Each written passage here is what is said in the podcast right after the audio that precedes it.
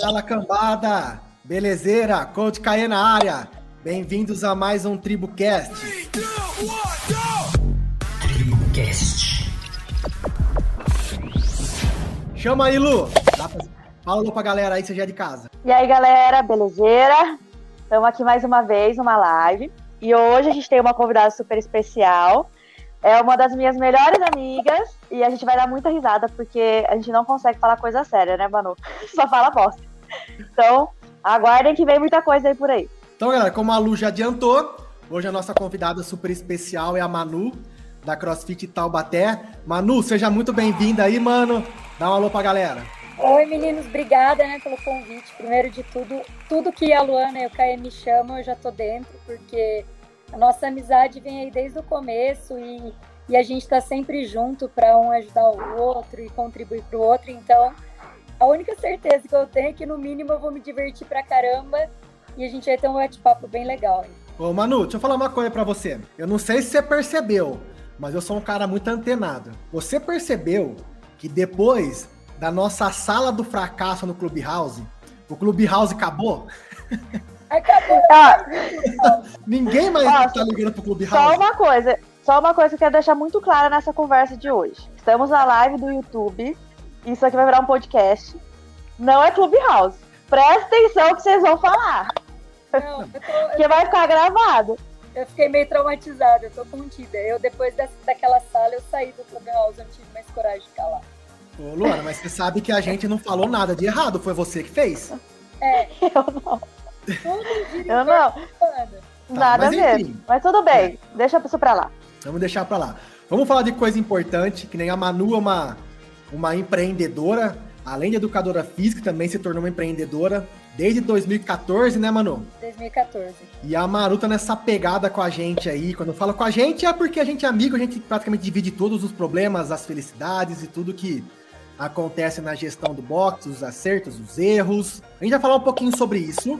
Eu já falei, já conversei com a Manu em off, eu falei pra ela o seguinte, Manu, às vezes a gente fala assim, vamos falar de um assunto, de repente a gente tá falando de outra coisa. Tá falando de dedo em algum lugar, e a gente não tá falando do assunto que era pra falar. Mas a princípio, conta um pouquinho da sua trajetória é, com a CrossFit Tauba- Taubaté. Porque assim, é, às vezes a- a- eu e a Lu já, já tivemos oportunidade dentro do, do TribuCast mesmo de contar a história do tribo, da tribo, né, na verdade. E aí algumas pessoas falaram assim pra gente: Nossa, mas vocês sofreram muito. Cara, como é difícil. Aí eu falei assim, meu irmão, você acha que a gente sofreu muito? Todo mundo sofreu junto, junto também, sofreu muito. Porque a gente é do professor de educação física. Quando a gente se propõe a abrir um comércio, uma academia, um box, um espaço, treinamento funcional, qualquer coisa, é muito difícil, pelo menos pra gente, porque a gente não é rico, né, Manu? Então, conta um pouquinho dessa trajetória aí. Se quiser dar um, contar um pouquinho antes de como aconteceu o rolê, porque eu sei que você se formou em, em educação física, foi para morar fora, depois voltou, abriu o box, e aí conheceu o Alex. Não sei se isso foi, foi bom, se foi ruim. conta esse rolê aí pra galera. Então, eu conheci o Alex na faculdade, né? E a gente estudou junto, ele ficava lá na minha cola desde o primeiro ano. E eu namorava, e aí quando eu terminei meu namoro, a gente acabou começando a namorar. E foi esse olho já, já, já deixa aí. Não, Nossa. esse foi o maior desafio da minha vida. Não foi abrir um box, não foi... esse foi o maior desafio da minha vida. Transformar o Alex num cara sério, né? Até hoje eu não consegui. Enfim, aí a gente pegou e terminou a faculdade e ficou meio perdido do que a gente ia fazer, né? Eu queria continuar na área acadêmica, eu queria fazer mestrado, eu já tinha as coisas meio encaminhadas, já estava num grupo de estudos na, na universidade, na Unesp, né? Só que aí meus pais tinham ido para a Europa, morar lá. Minha mãe tinha ido para lá se aventurar pintando quadro. E aí a gente acabou indo para lá também. Tava perdido aqui mesmo, fomos para lá. Aí a gente fez mestrado lá, tem todas as histórias engraçadas, mas é muita coisa para falar num podcast só. Basicamente, assim, a gente, eu, lá eu tive a oportunidade de trabalhar para alguém, né? Eu fui funcionária de uma academia durante muito tempo. E aí eu tive esse, essa primeira experiência de, de ser funcionária, né? De trabalhar para uma grande empresa, que era uma rede de academias bem grande. Depois que eu passei por essa etapa, eu voltei para o Brasil querendo colocar as, as ideias que eu tinha visto lá em prática. Né? A gente aqui no Brasil falava-se muito pouco ainda de treinamento funcional, e isso foi em 2010 para 2011. E aí a gente já veio com a ideia de implementar o treinamento funcional. E um amigo meu lá de Portugal, ele já trabalhava com crossfit lá. E aí eu peguei e falei, meu, esse negócio vai estourar, eu preciso entender melhor como que isso funciona. E o Alex, empenhadão na musculação, nas aulas de spinning e tal. Aí eu peguei e me inscrevi no curso da Vivian, lá da CrossFit Jundiaí. Naquela época só tinha o da Vivian e o CrossFit Brasil, não tinha mais nenhum outro curso de formação, né? E o mais próximo que tinha era o dela. E aí eu fui, fui para lá. Escrevi o Alex. Ele ficou puto comigo, ele não queria ir. Aí eu peguei e falei para ele, vamos, vamos entender melhor como que isso funciona. Aí a gente fez o curso. Eu fiquei apaixonada e falei, meu, vou treinar durante três meses essa bodega para ver como que é, se essa metodologia funciona. Aí eu seguia o site da CrossFit Jundiaí e fazia todos os dias o treino deles. E a gente não tinha nada, a gente não tinha bola, não tinha nada. Eu trabalhava na academia, a gente fazia, ao invés de wall ball, fazia walter. A gente jogava walter e catava, pouco louco, né? Aí eu decidi abrir o, o CrossFit, né? Eu sempre cagona, o Alex sempre corajosão. Ele foi lá e pagou a filiação em agosto, loucão, achando que só ia começar a contar quando a gente abrisse, né? Aí pagou a filiação, aí a mulher falou assim: ah, então, mas agora o próximo pagamento é em agosto do próximo ano. E a gente não tinha nada pronto, não tinha nada. A gente não tinha comprado nada.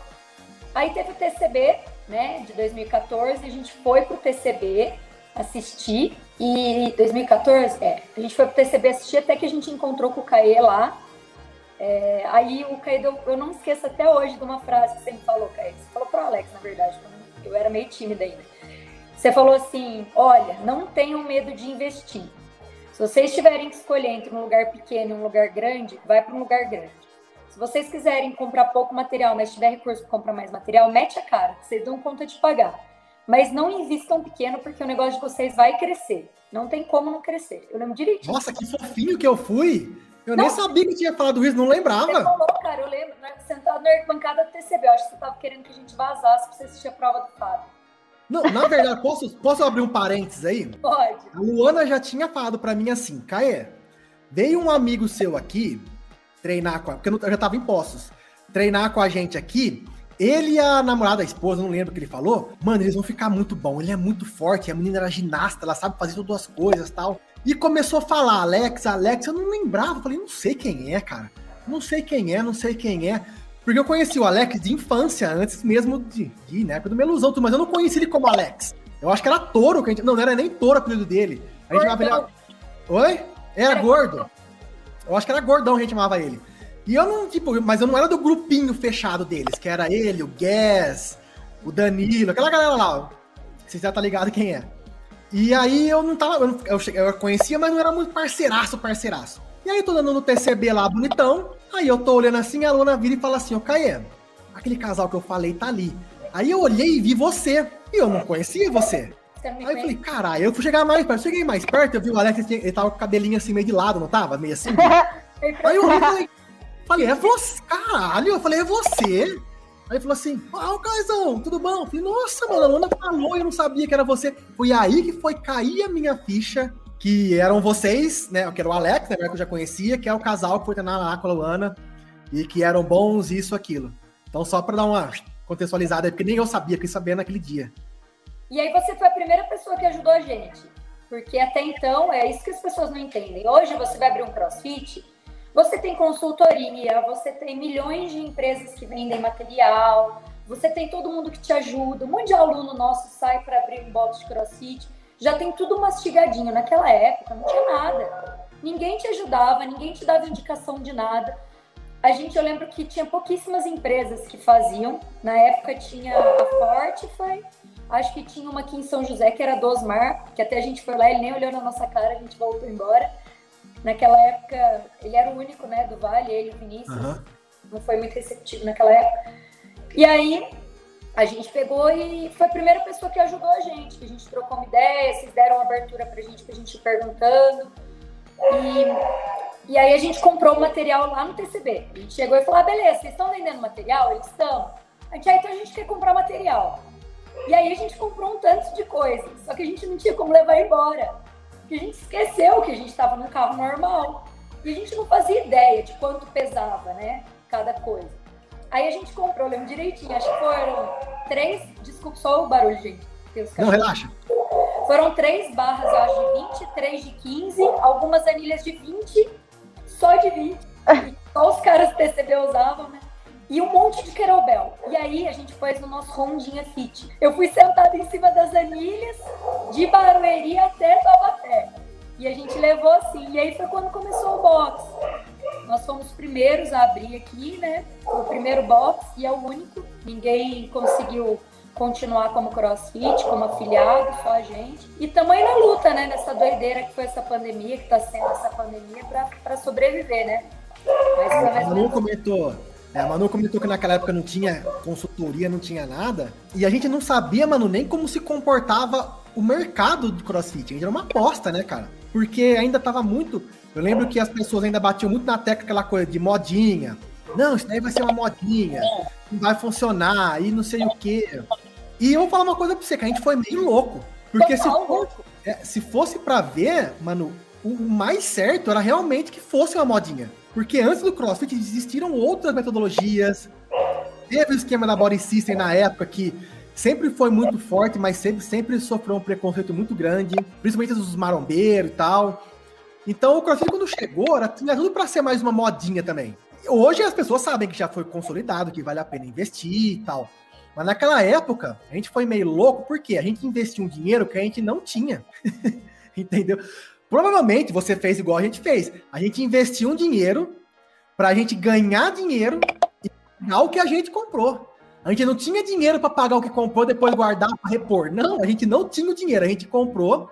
Eu lembro que eu e a Lu, a gente não tinha conta no banco, a gente não tinha bosta nenhuma. O nosso level 1, a gente financiou no cartão de crédito. Eu lembro, tipo assim, eu não lembro os juros, mas tipo assim, a gente financiou. Muito. É, tava dois. Zero, né? Vocês pagaram.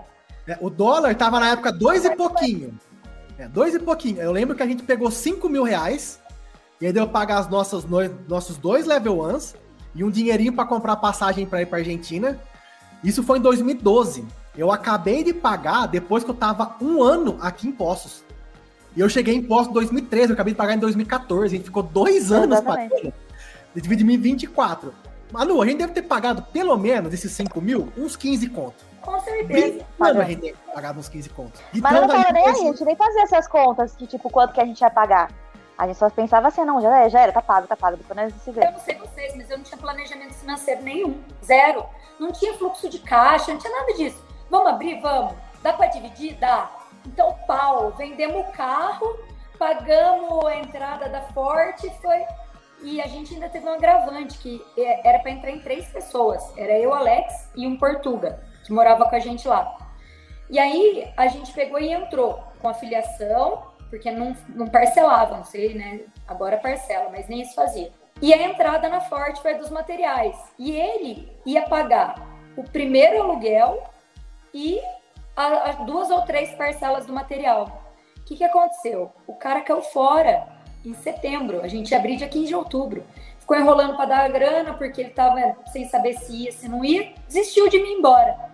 Meu, eu e o Alex tomamos na, na cara. A gente não tinha de onde tirar grana. Aí meu pai emprestou um pouquinho daqui, minha irmã emprestou um pouquinho dali. A gente foi.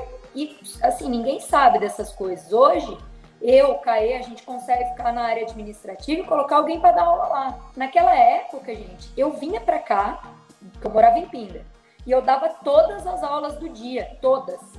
Seis, sete, oito, nove, ficava no box almoçava, porque eu não morava aqui e dava até de noite, voltava de noite, quase dormindo no carro.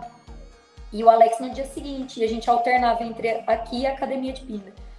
E aí hoje as pessoas olham e falam assim: ah, os caras não dão mais aula, não sei o quê. Mas, meu, olha o quanto a gente percorreu para poder chegar, né? E, e, é um... e, fora, e fora também, Manu, que eu vou falar para você, de verdade, tem vários dias na minha vida que eu gostaria muito de só dar aula. Sim, eu também. Prefiro Porque, mano, é muito BO, é muito pepino. Muito. É, cara, ainda você falou assim que a gente não tinha fluxo de caixa, não tinha planejamento financeiro.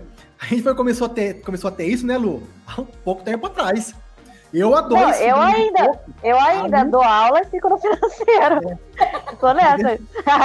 Tô me fudendo aí. Então, assim, é muito difícil. Porque, cara, às vezes, mano, eu tô no box lá, e aí eu tenho um monte de coisa para fazer.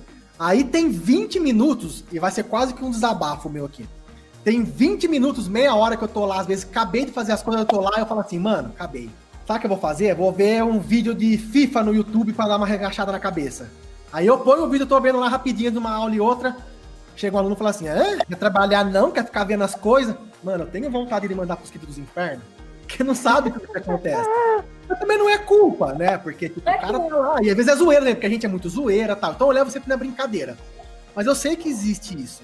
Muitas pessoas, é, às vezes não, não nossos alunos, porque nossos alunos acompanham a nossa caminhada. Mas eu vejo que algumas outras pessoas às vezes olham o que a gente tem hoje, que não é muito, mas já é alguma coisa, graças a Deus, porque são vários anos batalhando, e nego acha que foi fácil. E aí, mano, o pior ainda é que, assim, você, e a, nós três aqui, a gente só muda de só sexo e cidade, porque a gente é igualzinho. É ranzinho igual, é do mesmo esqueminha. E aí eu fico puto, mano, quando o nego vem dar de coitado, coitado pra cima de mim. Ai, tá tão difícil minha vida. Ai, eu não fiz, ai, eu queria tanto fazer tal coisa. Para você é fácil o tamanho do seu box. Você, filho, faço meu ovo. Você não sabe como eu vai pro dos infernos, cara. Então, assim, não que. E a gente, como não gosta muito de ficar se gabando, de ficar falando pras pessoas, nego confunde. Eu tenho um pouco de ranço disso, velho. Cara, nego não entende, cara, o tanto que a gente já se fudeu na vida. Exatamente. E não foi pouco. E eu não sei, mas eu vejo, eu não sei se vocês têm essa impressão também, mas eu, eu comecei o boxe, eu já tinha oito anos de formada. Eu me fudi muito antes de abrir o boxe. Oh, eu cheguei a trabalhar é, 15 horas dando personal, assim, seguidinho do outro, com meia hora de, de almoço, cara.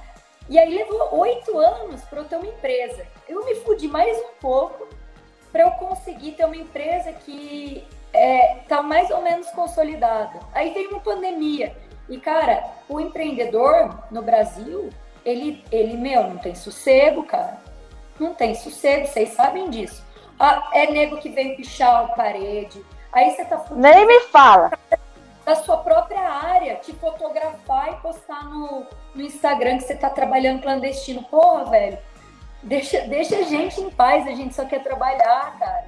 Então, assim, é, eu acho que as pessoas às vezes pensam que empreender é só meter a cara e não faz ideia do que está falando. Porque hoje, eu não sei vocês, eu adoro minha empresa, adoro o que eu faço, mas se hoje alguém chegasse para mim e falasse assim, Manu, você quer um emprego que você vai ganhar um salário registrado, com décimo terceiro, com tudo, dentro de uma coisa que você gosta, não pensava duas vezes. Eu vendia minha empresa e trabalhava para alguém, por mais que eu goste. Porque, cara, é desgastante, não é fácil ser empreendedor, não.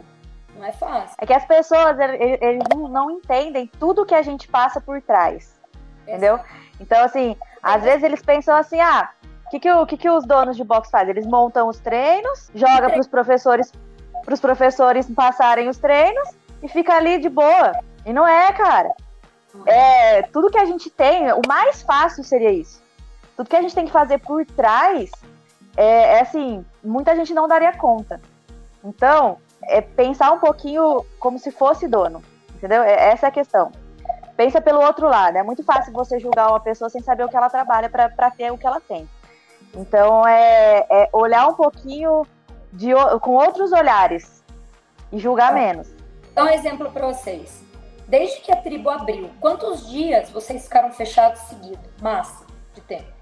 Quando eu falo Fala fechado, é ficar sem trabalhar, tá? Não tô dizendo da pandemia. Tipo, quantos dias vocês ficaram fechados? Um no máximo, sábado do... no máximo sábado um feriado prolongado aí de três dias. No máximo. Né? Porque uhum. se a gente abrir, os caras vão. E, e, durante esses três dias que vocês ficaram fechados, se acontecesse qualquer coisa na sua empresa, você tem que resolver.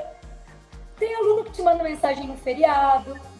É, então, assim, o empreendedor é muito mais do que planejar treino, né? A gente trabalha o tempo todo. Eu tô agora na pandemia, eu tô, eu tô treinando com os meus alunos. Eu tô treinando, eu preferia fazer alguns treinos que eu gosto mais, de ginástica, de tudo que é o que eu me identifico. Mas eu tô treinando com a turma. E aí o pessoal fala, pô, mano, você não faz nada, você tá treinando com a turma. Eu tô treinando com a turma, eu tô trabalhando. Meu, o aluno vem, pergunta uma coisa, reclama de uma coisa. Eu tô trabalhando ali, no meu momento de lazer também. Né? Então a gente não tem esse, esse... Sabe o que eu queria? Eu queria que um dia só Alguém que reclamasse, pegasse e ficasse com meu celular, meu WhatsApp. Só um dia. Eu também, quem sabe essa pessoa respondia pra mim, porque eu mando às vezes uma mensagem pro Caê.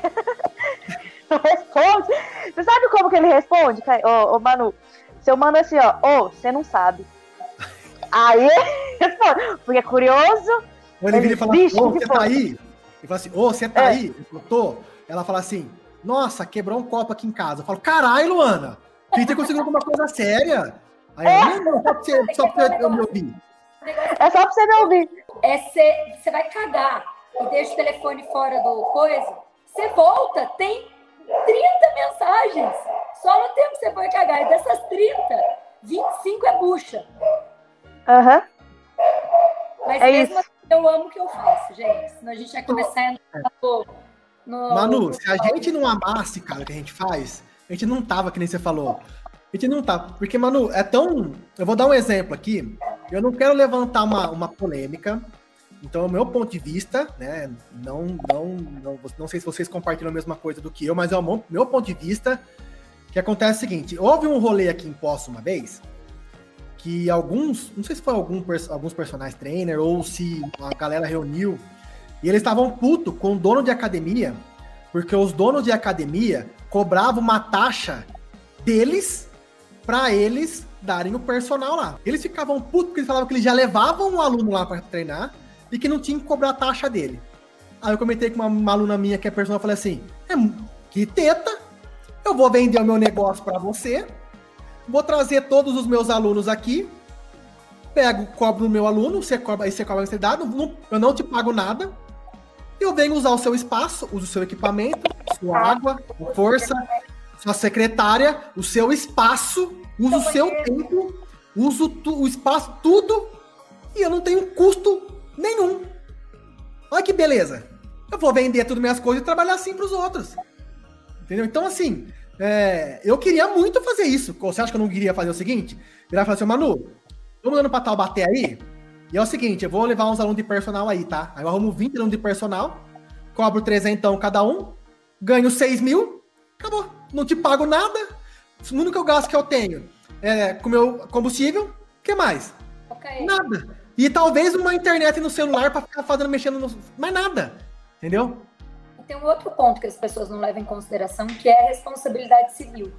Se acontecer alguma coisa com esse aluno dentro do seu box, o responsável é você, não é o personal.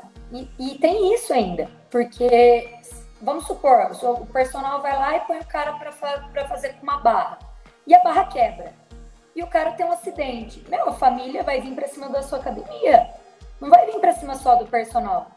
Então eu não sei você como que você faz aí, mas aqui a gente faz assim, olha, o aluno tem que pagar mensalidade, porque a gente tem seguro de responsabilidade civil, então ele tem que estar incluído com o contrato com a gente. E você tem que pagar um valor, é simbólico, mas tem que pagar um valor para dar aula de personal, porque é o que você falou, tem manutenção material, água, luz, tem tudo, poxa. É, aqui a gente nem tem, acho que a gente não tem ainda nenhum personal que, que trouxe aluno para cá, porque acho que, não sei, né? A galera faz as academias. Mas só que levantar isso daí, só para saber que às vezes o pessoal, que nem você falou, acho que é tranquilo ser dono. Não é. O negócio é de boa. Às vezes eu chego para trabalhar, a, a, primeira aula é às quatro da tarde. Eu chego cinco, seis horas, e aí eu vejo olhando pra minha cara e falo assim, oh, chegou cedo, hein? E, mano, você não sabe onde eu tava. você não sabe onde eu tava, filho. Você acha que eu tava dormindo? Eu tava resolvendo o problema. Então, assim, não é reclamando, porque assim, a gente já sabia disso, a gente Sim. assumiu esse, esse compromisso. E depois, mesmo se a gente não soubesse disso, a gente descobriu no meio do caminho, se estamos até aqui, a gente não pode reclamar. Ninguém pode falar assim, ah, estão me enganando. Não, a gente sabe exatamente que é assim a gente faz porque ama. Só que, às vezes, falta um pouco de... Empatia. É, empatia dos alunos, porque eu entendo que, assim, os alunos estão lá, pagam a mensalidade e eles querem o melhor de você. Então, eles querem o seu sorriso mais bonito, eles querem que você seja carinhoso, seja atencioso, seja tudo. Mas eu, nós três, a gente, com certeza a gente três. não sabe muito, a gente não sabe muito separar isso. É, agora ainda, eu tô uma outra pessoa, um pouco mais tranquilo, muito melhor, então eu consigo separar mais. Mas eu lembro quando eu tava muito sobrecarregado, eu dava todas as aulas também.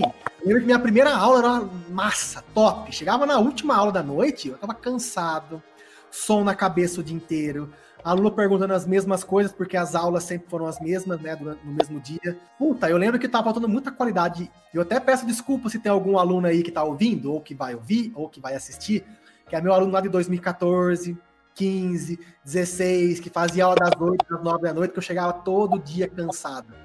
E aí chegava em casa, tanto é, né, que a gente fica tão, tão cansado, tão cansado, que eu sempre quis ser pai, mas eu consegui só depois que eu passei as aulas para os alunos, porque não tinha energia para fazer, eu chegava em casa e dormia. não tinha jeito.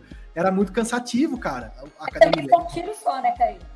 Ah, aqui é uma retada do Thor, né, Fera? Já sempre falei, né? Aqui é uma fola só. Ai, tu fala merda.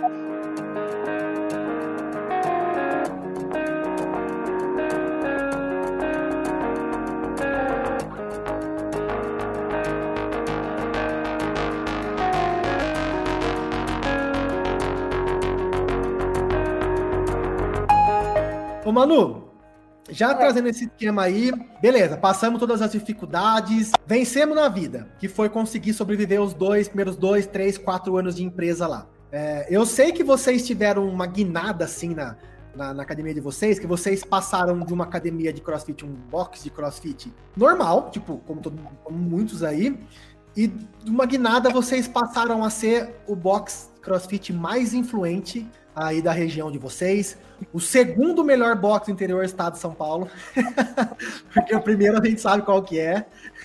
Até brinquei com você na mensagem. Mas assim, o que foi que, ou o start ou alguma coisa, assim, pum, preciso levar isso como uma empresa daqui para frente. O que vocês fizeram? É lógico que não tem como você né, falar tudo, mas assim, dá uma algum ponto que foi o ponto de antes e depois da, da CrossFit Taubaté e do que para ser transformado que se transformou. Bom, eu acho que assim, primeira coisa, eu trabalhava numa academia, né? E academia tem um ambiente muito mais formal e muito mais engessado do que um box de crossfit, né? Desde a catraca na porta até o comportamento para os alunos, o que é permitido ou não de relacionamento. Então, eu vim dessa tipo de trabalho. Quando eu fui para mudou um pouco. Eu comecei a, a ter mais liberdade de ser o mesmo. E isso foi um problema, porque eu sendo eu mesma, muitas vezes eu não tenho muito filtro. Se eu tiver que ficar puta, eu fico. Uma vez aconteceu de um aluno soltar um, um fogo de artifício dentro do box, no meio do open. Quase matou. Né? Meu, você não viu o jeito que eu fiquei.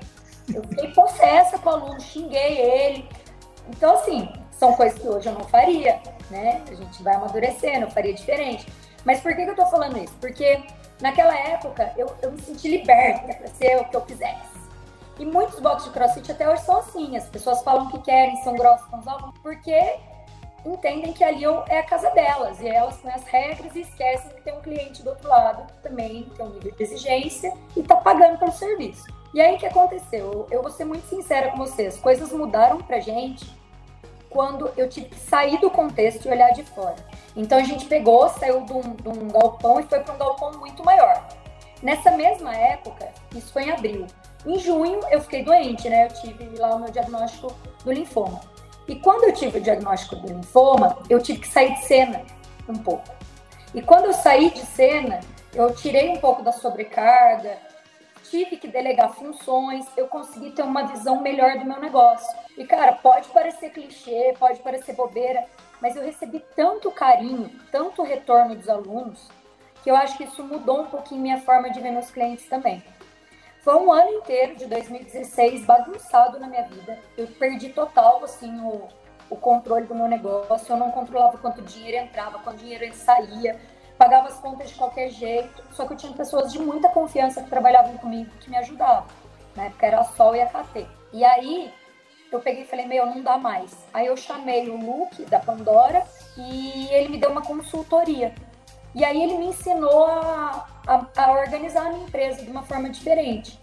E principalmente ele me mostrou que é, eu tenho o meu lado é, rabugento, puta, que fala tudo, mas que eu também tenho meu lado amoroso, o meu lado acolhedor, que faz com que as pessoas também gostem de mim, né?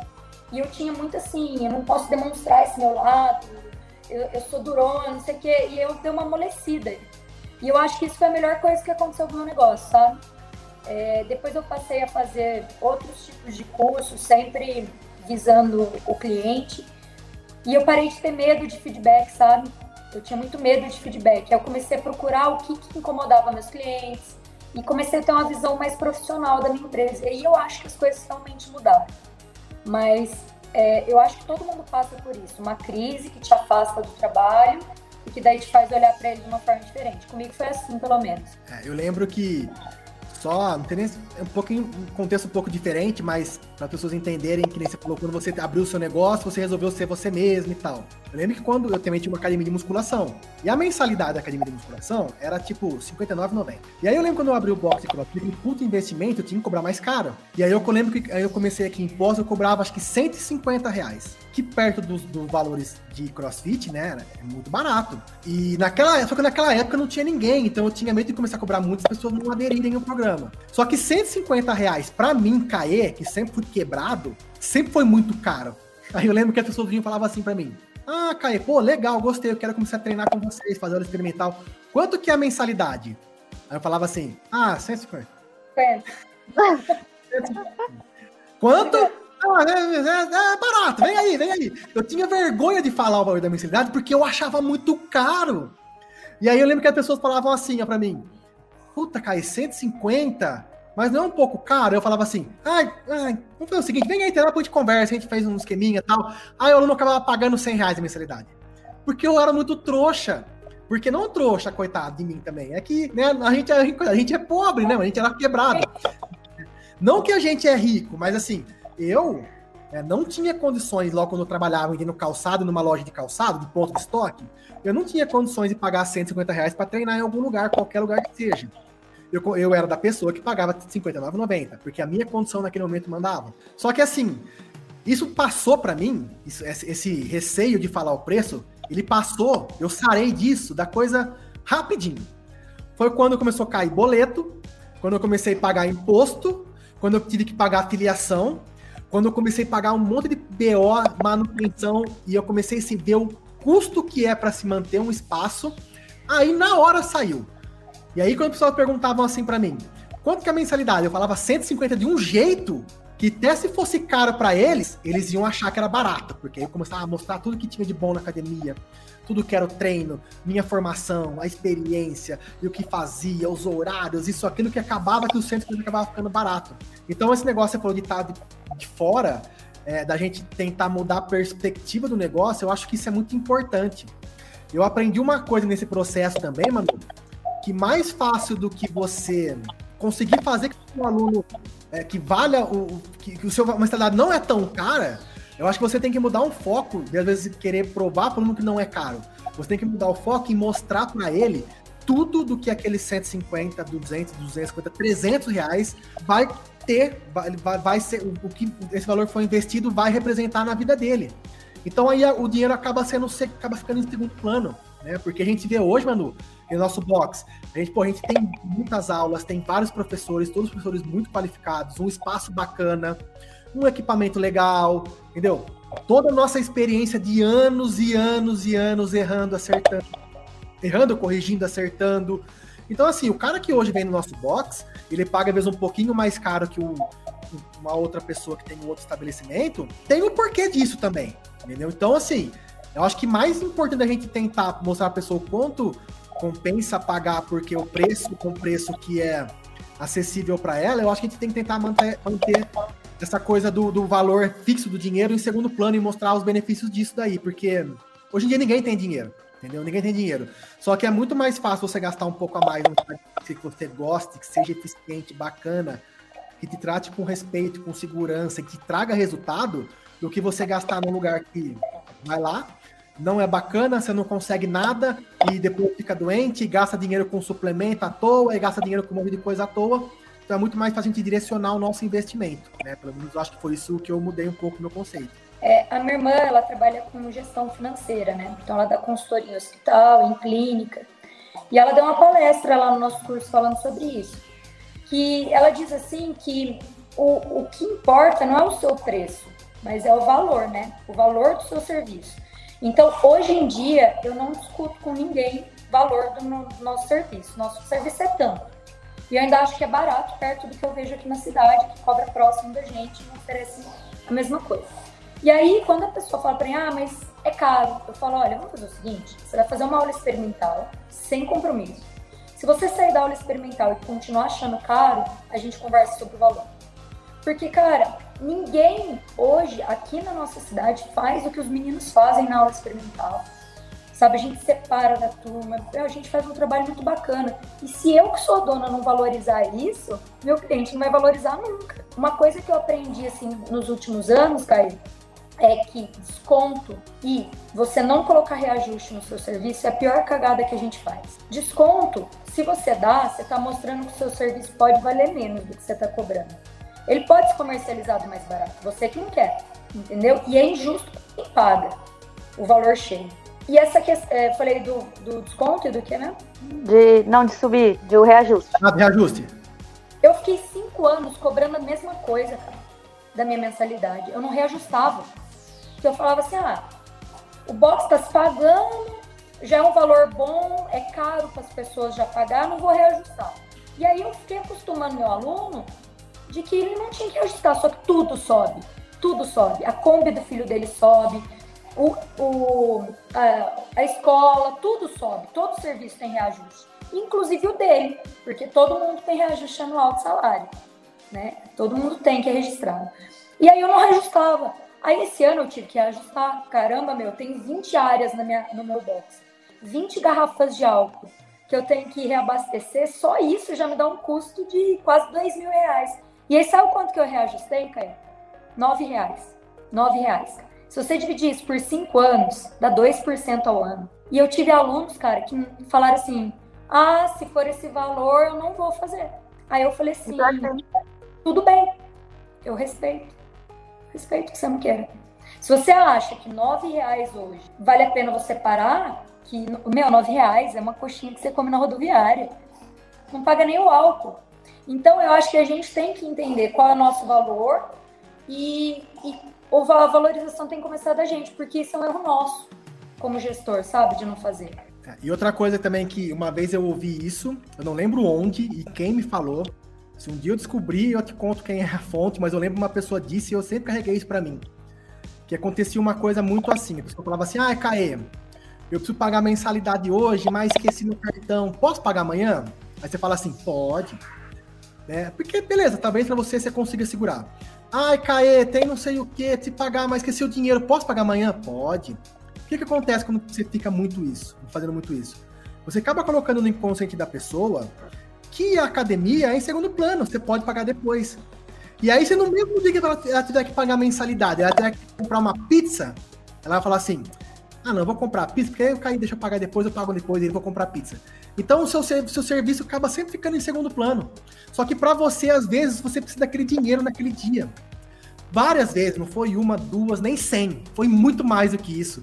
Eu precisava pagar um boleto dia 10 eu fui ter o dinheiro total, pagar o dinheiro, tipo, no mesmo dia 10, às 4 horas da tarde, que fechava 5, entendeu? Então, às vezes faz a diferença. Então, para você que é aluno, não da tribo, nem da Taubaté, ou você mesmo que consome qualquer serviço, que faz qualquer academia, qualquer coisa, quando você for pagar, é, e você estiver num local que te respeita, que valoriza você como cliente, valoriza também a empresa, paga certinho, entendeu? É igual o esquema do desconto. Às vezes o cara vem falar assim pra mim, ô, oh, Caê, você é meu amigo, dá um desconto. Eu falo assim, mano, se você é meu amigo, você quer meu bem.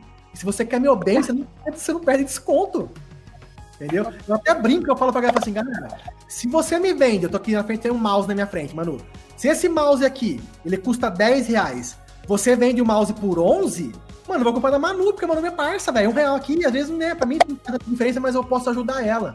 A não ser que o mouse seja 10, você vende por 30, Fala assim, Manu, caralho, pô, o tá 10 anos, tá vendendo por 30. Mas assim, acho que a gente tem que valorizar um pouco mais o comércio do bairro, a, o, a, o supermercado do bairro, é, a, as pessoas que você conhece que tem comércio, alguma coisa, invés de você comprar, é, invés de você comprar um negócio tipo da loja americana, do Extra, do sei lá o quê, se você tem um amigo seu que vende, tá, compra do cara. Vamos ajudar, vamos fazer a corrente girar, porque o, o dinheiro acaba voltando para você de uma forma ou outra. Ok, eu acho que uma coisa importante da gente falar também é que a gente mostrou o lado da empresa.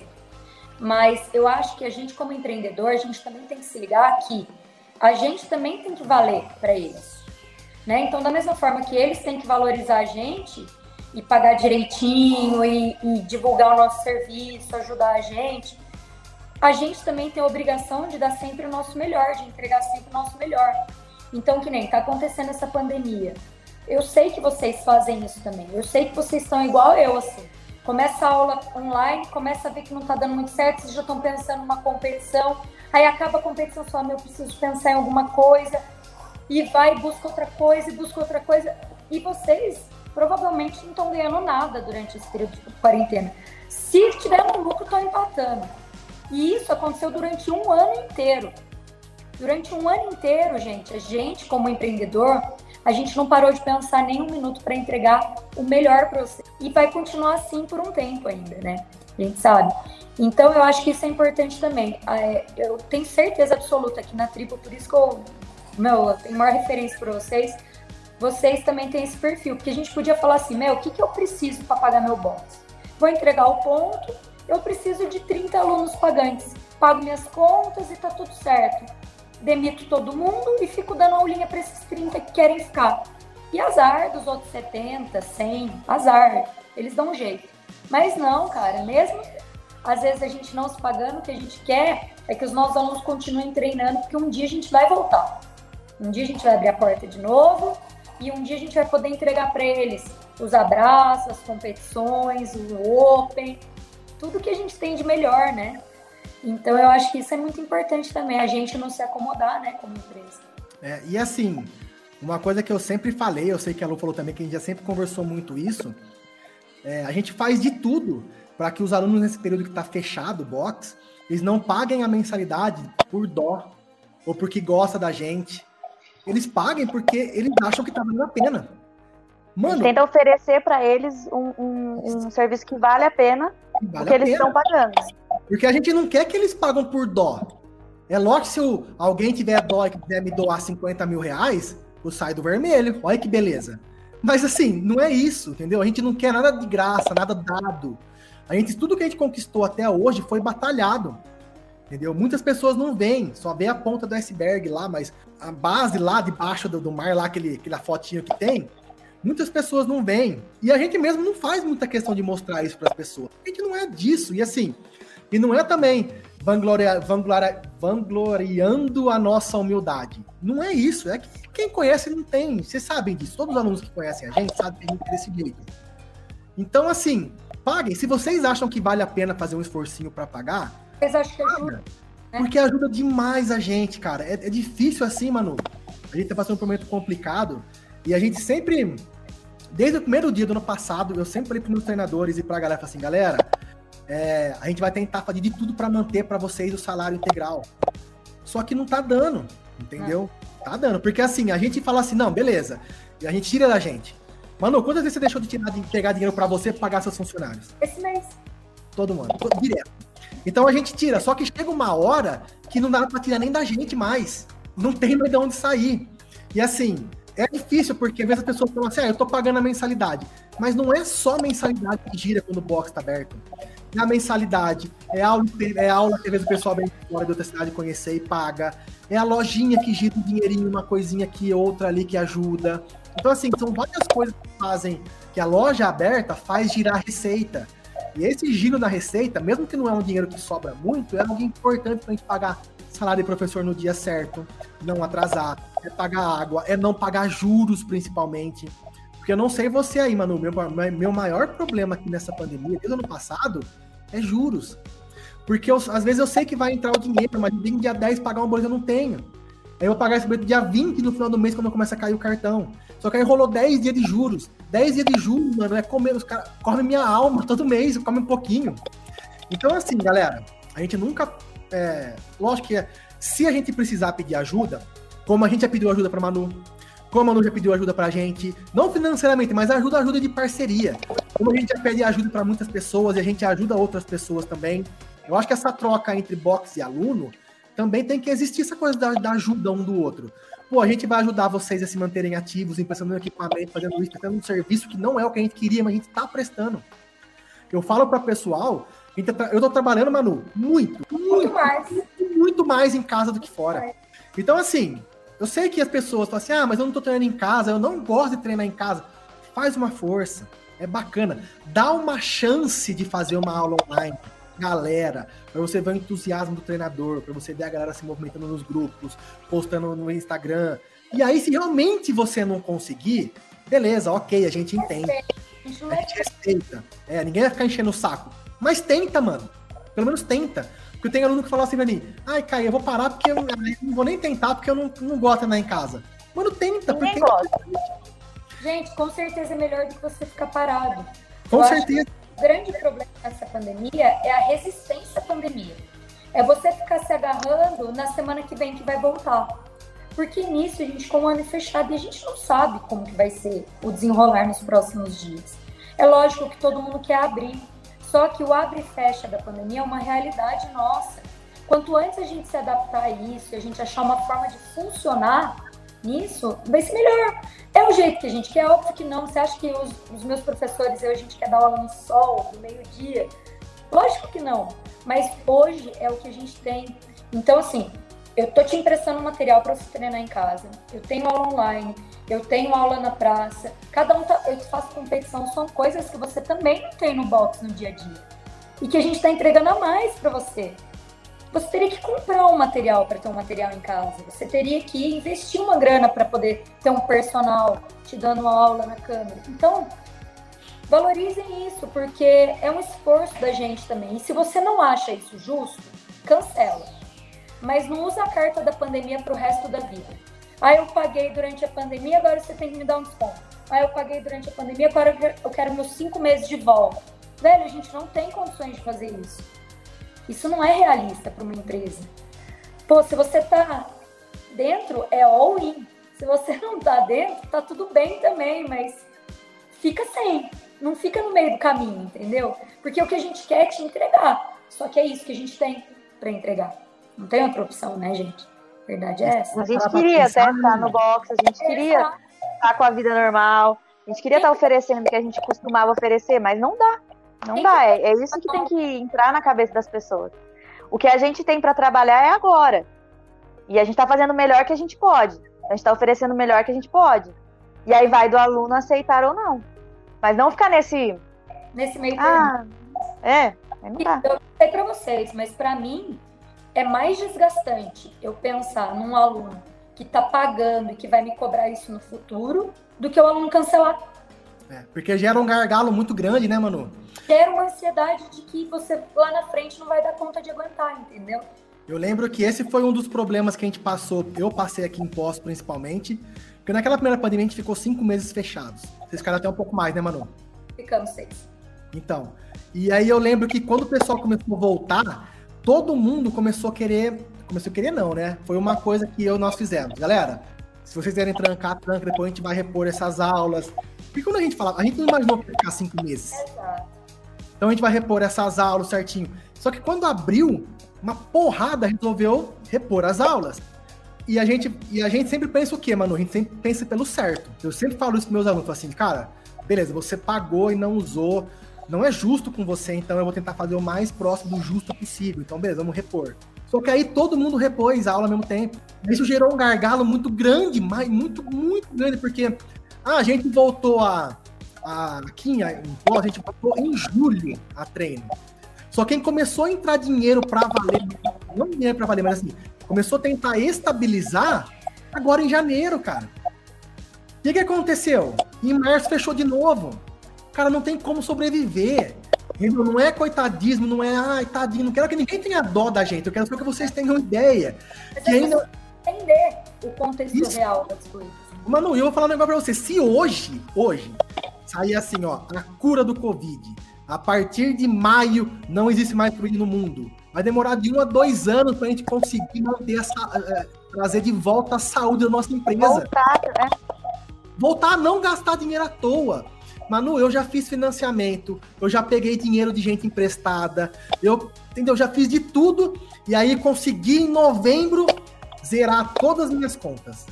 Teoricamente, né? Porque eu fiquei devendo para as pessoas, mas os juros, essas coisas eu não devo mais. Eu olhava na conta no meu, no, no meu, minha conta no banco, Bradesco, saldo, um positivo de um real.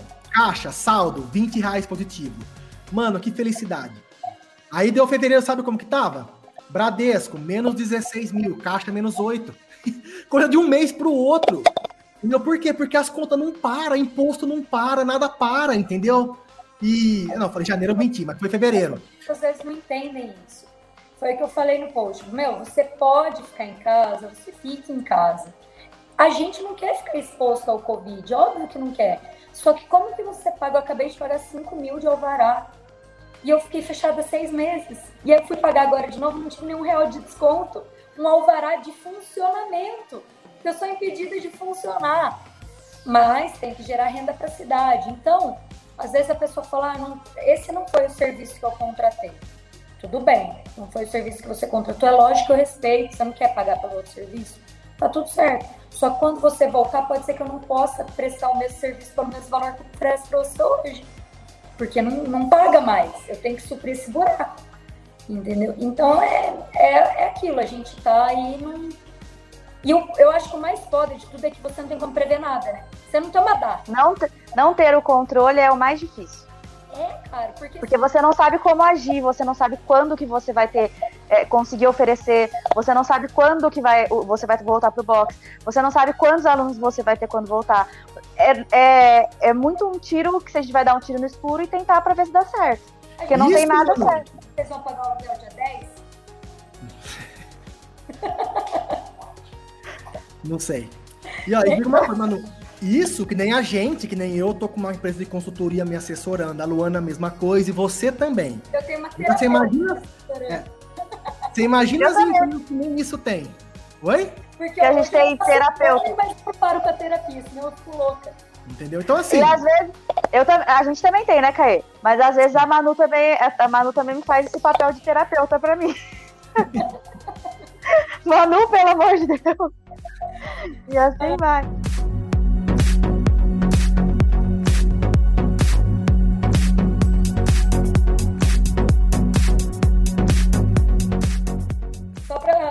Gente dar um, um, ponto positivo aí para a galera, é, eu não sei vocês, mas no meio disso tudo, a única certeza que eu tenho é que no momento que tudo isso passar, eu vou estar tá pronta para recomeçar. E eu acho que isso é uma coisa que eu vejo comum em nós três também. Ao mesmo tempo que a gente é ruim, a gente também é ruim para derrubar a gente. Então, Deixa. meu, a hora que falarem vai, pode esperar que a gente vai estar tá com toda a força do mundo para ir mesmo. E tem o outro lado também, né, Manu? Tem o lado dos alunos que mandam mensagem perguntando se tá bem. Se precisa de alguma coisa. Cara, a gente tem sorte, né? Que a gente tem. Acho que é pelo nosso jeito, de tudo que a gente. A nossa cultura que a gente colocou nas nossas academias. A gente tem muito isso. Os alunos realmente vestem a camisa, ajuda. É, então a gente não tá aqui só pelo mal da galera, não. Cara, eu. Cara, eu não. Eu, eu não sei nem como falar, tipo, eu não sei nem o tanto que os alunos fizeram por mim, por mim, de algumas pessoas em especial. E, cara, eu tive alunos meus, mano, que quando o banco não me deu dinheiro, que eu tava lá com, com um cara de choro atrás do balcão no box, sem dinheiro pra pagar as contas, o aluno mas sua cara, tá precisando de quanto? E aí eu, não, não preciso. Não, vou, não, vou te ajudo, eu tenho sem pagar como você conseguir. E aí eu peguei o dinheiro do aluno meu emprestado, cara. Entendeu? Porque o banco não empresta. O banco não empresta, ninguém ajuda. Então, assim, cara, eu não tenho nem palavras para agradecer o, o, quanto os alunos são importantes. É lógico que a gente entende, porque do mesmo jeito que nós somos empreendedores, também temos alunos empreendedores que estão fechados nesse momento. E eles têm também que cortar custo. Então a gente entende, cara. É assim, a gente não está aqui reclamando dos alunos, não. Pelo contrário, né? A gente está aqui, pô, a gente está em pé e sobrevivendo por conta dos alunos. Mas a gente está tentando contextualizar uma coisa que às vezes as pessoas não entendem muito que é esse lado, essa dificuldade que a gente tem para manter nosso, nosso negócio em pé, a dificuldade que vai ser durante anos para a gente conseguir, pelo menos, empatar e tentar voltar a uma vida normal. Então, talvez, se algum, alguns momentos a gente vier atrás do balcão lá com cara de bunda, com cara de choro, quando vem conversar com a gente faz uma resposta meio seca, alguma coisa ou outra, é, tem um pouco de paciência com a gente, porque não está sendo fácil. Porque a gente coloca a nossa família em segundo plano, a gente coloca, que nem no meu caso, minha filha em segundo plano às vezes, porque eu sei que minha esposa tá me dando suporte aqui, entendeu? E mas só que tem momentos que a gente dá uma desabada, a gente é muito forte. Eu acho que nós temos, nós somos muito fortes em relação a isso. Mas tem hora, mano, que a gente dá uma desabada. Não tem como. É assim, ó. a gente não pode falar que a pandemia foi de tudo ruim, né? Porque a gente tem que pensar também pelo lado positivo de muita coisa boa que mostrou pra gente a pandemia. Então, esse elo que a gente criou mais ainda com os alunos. Então, porque para muita gente, isso eu posso falar, é, falo por mim, mas eu tenho certeza que tem pra, isso em relação a vocês também. Todo mundo olha muito a gente como pessoas muito fortes. Que a gente vai lá, faz e acontece e tudo mais. Só que nem sempre você ser a, a pessoa forte é tão bom para você. Porque tem uma hora que você não tá aguentando mais. Você não aguenta mais pancada. E, tipo, a gente tá desde o ano passado tomando pancada, tomando pancada, tomando pancada. E a gente tá aguentando, a gente tá aguentando. Só que chega uma hora que desespera, cara. Chega uma hora que você não sabe mais o que fazer. Você precisa pôr pra fora, você precisa desabafar, você precisa. E você poder contar com os seus alunos, entendeu? Então, tipo, você percebe que não é só uma academia que você criou, entendeu? Você não, não foi lá e construiu uma academia e mexe só, tipo, ah, fazer as pessoas se sentirem ativas. A gente é muito mais do que isso. Porque quando a gente precisa dos alunos, eles estão ali por nós, do mesmo jeito que a gente está aqui para eles. Então, é, às vezes a gente eh, se mostra um pouco vulnerável para os alunos e eles acolhem isso de uma forma boa. Então, não foi tipo de tudo muito ruim. Lógico que a gente está passando por um aperto absurdo e que tem hora que parece que não vai e que não, nunca mais vai acabar e que você fica desesperado e dá, dá vontade de desistir, dá, não adianta a gente falar que não. A gente pensa, putz, se eu desistir seria muito mais fácil, né, tá passando por isso. Mas a gente tem eles para lutar. Meu e eles têm um retorno pra gente muito grande. A maioria deles. Tem muita gente gente fina, né? Tem muita gente ponta firme. Porque eu, eu penso muito, acredito muito que a gente atrai aquilo que a gente planta, né? E faz seis anos que a gente vem plantando é, o encorajamento, a amizade. Não é só um esporte, né? A gente criou realmente uma comunidade é, no meio disso tudo. E agora a gente está vendo realmente que a gente tem um suporte deles, assim como eles têm um suporte nosso. Então, havia de duas mãos. Eu, eu não sei vocês, mas, cara, de verdade, eu tiro o meu chapéu para os meus alunos. Tem um outro lá que, que às vezes dá um probleminha ou outro, mas isso é em todo lugar. Mas, cara, sei lá, 5%, 95% dos meus alunos seriam facilmente meus amigos de frequentar minha casa. São muito gente boa. Então, eu acho que essa pandemia só mostrou mais ainda o quanto a gente está cercado de gente bacana e do bem também, sabe? Não tem só coisa uhum. ruim. Né? E Agora, o quanto a nossa academia é diferente de, de outras academias, né? O é, quanto a gente pergunta. tem uma relação. Pode falar, Lu, desculpa. Não, pode falar. Fazer uma pergunta. Agora eu quero fazer uma constatação primeiro, que eu tenho certeza que vocês já passaram por isso, depois uma pergunta. Com certeza, aquele momento que você tá no banho chorando, que as contas estão tá tudo no vermelho, você não tem dinheiro. Com certeza a gente já pensou em em fechar. Com certeza, em algum momento. Mesmo se não foi sério, a gente pensou em fechar no nosso íntimo. E agora vem a pergunta: o porquê, o, o que fez a gente não fechar? O porquê que a gente não vai fechar? quero saber de vocês. O porquê que vocês não querem fechar? Eles, né? Essas pessoas, com certeza. E é muito louco. Você tá na bosta, mais funda lá, na merda mesmo. Meu, parece que do nada vem uma mensagem do aluno do nada vem alguém falando alguma coisa para você. E, e, é que nem anjo mesmo, cara. Eles vêm para falar: Ô, oh, eu tô aqui. Não desiste, porque o que vocês fazem é muito maior. Não, não pode. Não pode. Eu, Sim, isso porque, acontece muito comigo. Cara, às vezes você fala assim: mano, ó, infelizmente eu acho que eu não tenho mais energia para brigar, eu vou fechar. Aí você fala assim: puta, mas se eu fechar, o que, que meus alunos vão fazer, cara? Onde eles vão treinar? O que, que vai acontecer? E aí você fala assim, cara, vou dar mais uma semana. Eu não posso desistir Oi? agora. Começa, né?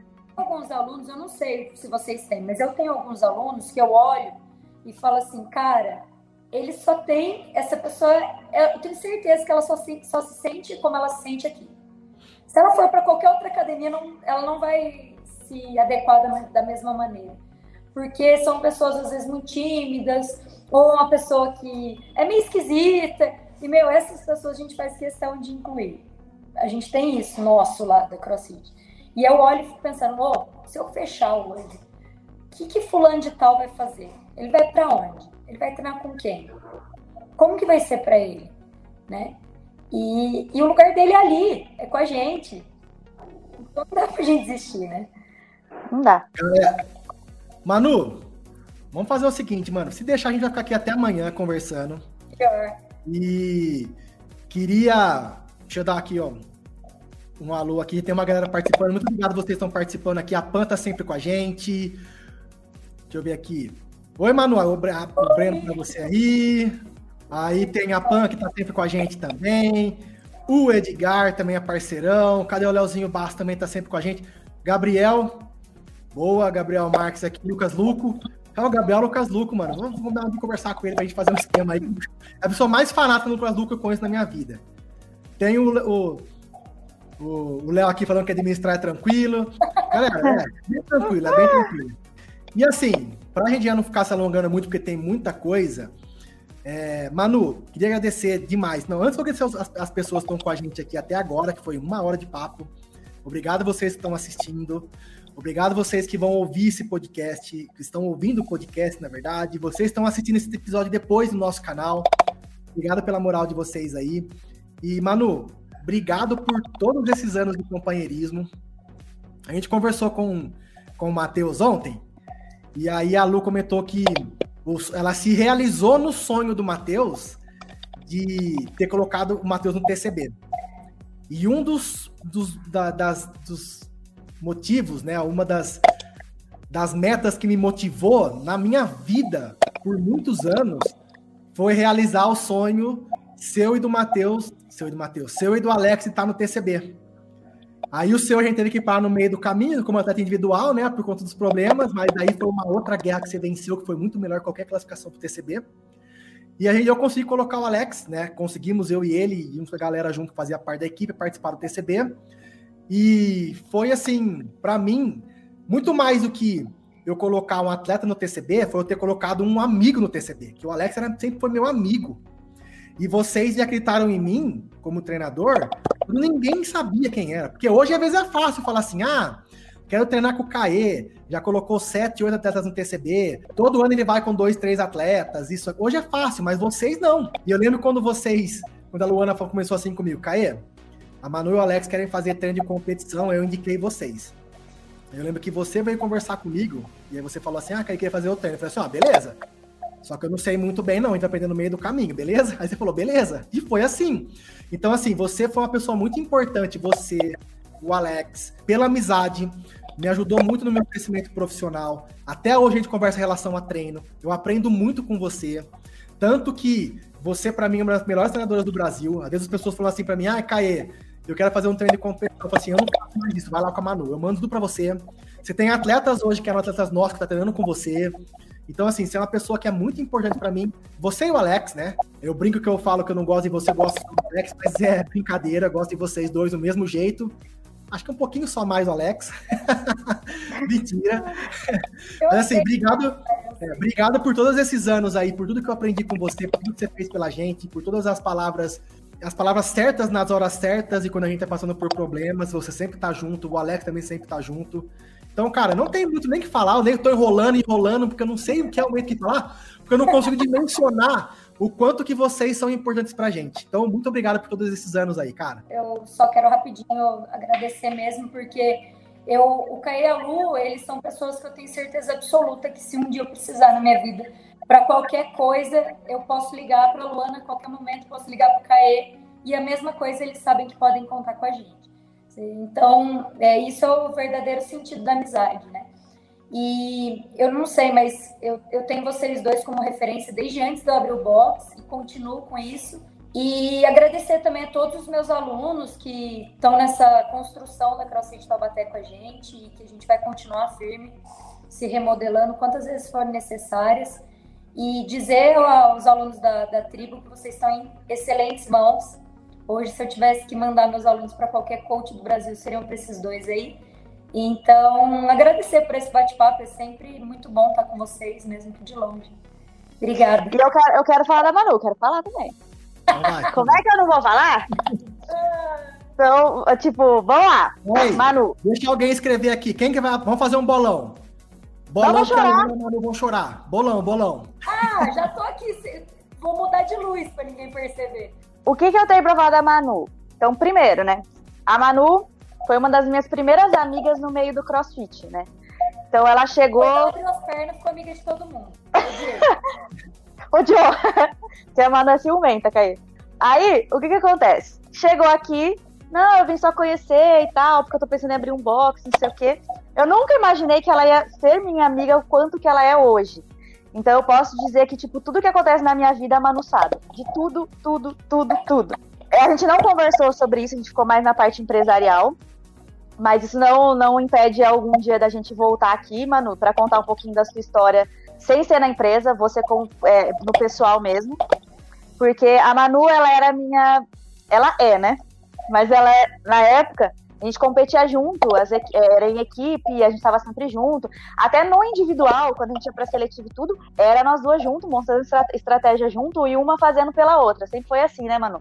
A gente estava no, no Monstar, foi quando ela descobriu a doença dela. E isso deu uma, uma balançada nela. Mas o que eu, o que eu acho, assim, que eu, que eu tenho mais orgulho da Manu é que eu acho que eu fiquei mais apavorada e balançada do que ela. De tudo que aconteceu. Então, é, ela é uma das, das mulheres mais fortes que eu conheço, ela sabe disso.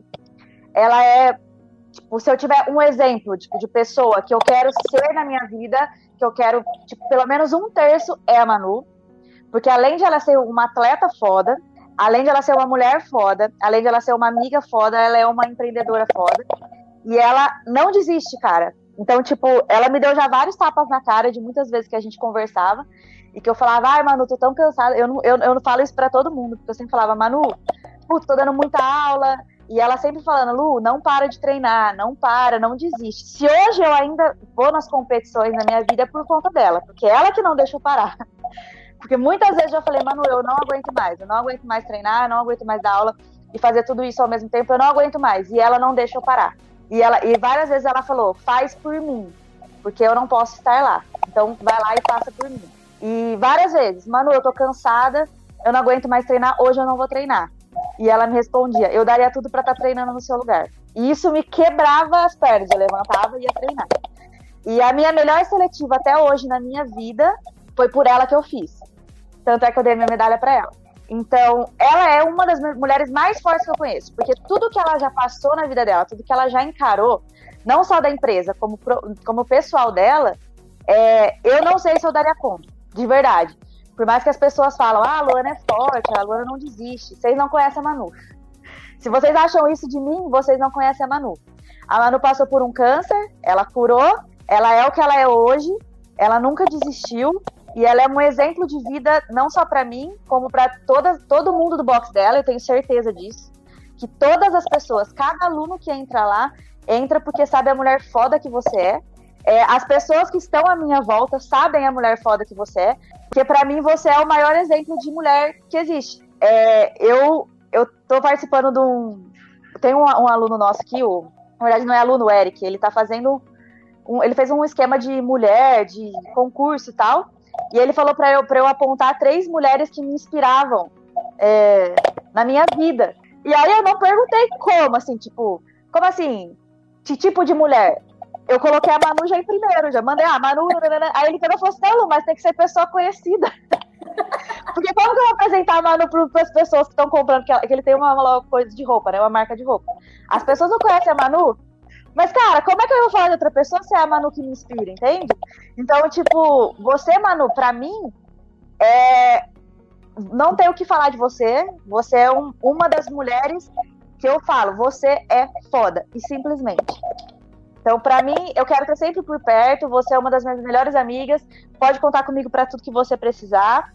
É, você já me ajudou muito mais do que eu ajudei você a sua história ajudou muito mais a minha do que eu, eu acho que o que eu imaginasse que eu podia te ajudar. Você, com tudo que você passou, me ensinou muito mais do que eu podia, poderia ter ensinado para você. Então, muito obrigado de verdade.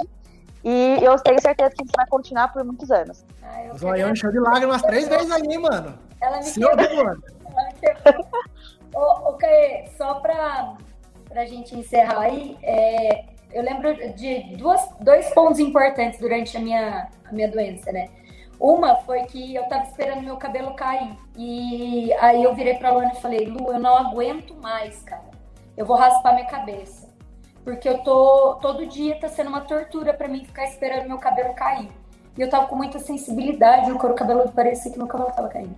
E aí ela falou para mim: "Não raspa seu cabelo, não raspa seu cabelo, pode ser que ele não caia. Não raspa, espera, espera, aguenta". Aí ela falava pra mim, já raspou o cabelo? Eu falei, não, ela não raspa, não raspa, aquele jeito dela. Não é pra você raspar, você tá me ouvindo? Não é para a cabeça. E aí acabou que meu cabelo não caiu. É, isso é uma coisa. E a outra coisa foi que a primeira, segunda competição que eu fui, a primeira no RX, foi com ela, logo depois que eu né, tive alta. E, meu, a gente só se fudeu. Só se fudeu. Ela foi até Belo Horizonte de carro, teve acidente, teve caganeira. A gente conheceu todas as provas, todas. E, meu, ela não desistiu em nenhum momento. Em nenhum momento ela falou, não vamos entrar para a última prova. Então, isso diz muito sobre a pessoa. Porque, meu, a gente só entrou para se fuder, a gente ficou lá até o fim se fudendo junto. E eu nunca vou esquecer, a gente tem uma foto junto até dessa competição fazendo Barma Soa. Então, quando ela fala que eu ajudei muito ela, muito mais ela do que ela me ajudou, isso é só o que ela pensa. Mas vocês são um do caralho, vocês não, não são desse mundo, não, vocês dois. E vocês sabem que a gente tá junto aí pro resto da vida. Ei, caralho, agora, eu chorei essa porra. Agora eu daria um abraço, mas a Manu não gosta de abraço. Verdade, Ai, eu não gosto. Ô, galera, então pra gente fechar, se vocês curtiram esse rolê, esse papo, na verdade, quem não curte também vai pro inferno, hein? Quer papo melhor que esse aqui, está de brincadeira. Até agora curte essa porra aí, vai. É, curte essa bagaça aí, assina nosso canal, se inscreve aí no canal, ativa o sininho para dar uma força pra gente. Quem tá na batalha aí, Manu. A gente começou. Alunos da Manu, alunos da Manu, da Manu, se inscreva no nosso canal. Mano, vocês, têm... vocês são em 500 alunos aí, meu irmão. A gente tava com 167 alunos, alunos inscritos. Já estamos com 205. Tá faltando 795 para dar mil, hein, mano? Então, ó, dá uma força pra gente aí. Mas brincadeiras à parte, se você curtiu, compartilha com a galera aí pra dar uma força. Curte aí, mano, que é de graça, velho. Só apertar o botão aí, mano. Pega o mouse, caralho, do mouse aí, vai, ó, pum, pum, já vai. Clica no, no curtir aí, beleza? Manu, valeu, valeu, Lu. Muito obrigado a todos vocês aí. Vou tentar editar esse rolê aqui. Até amanhã tá no nosso podcast também. Manda o link pra você mandar pros seus alunos aí, Manu. Valeu, galera. Um abraço a todos vocês aí. Tchau, gente. Como faz pra desligar isso, gente?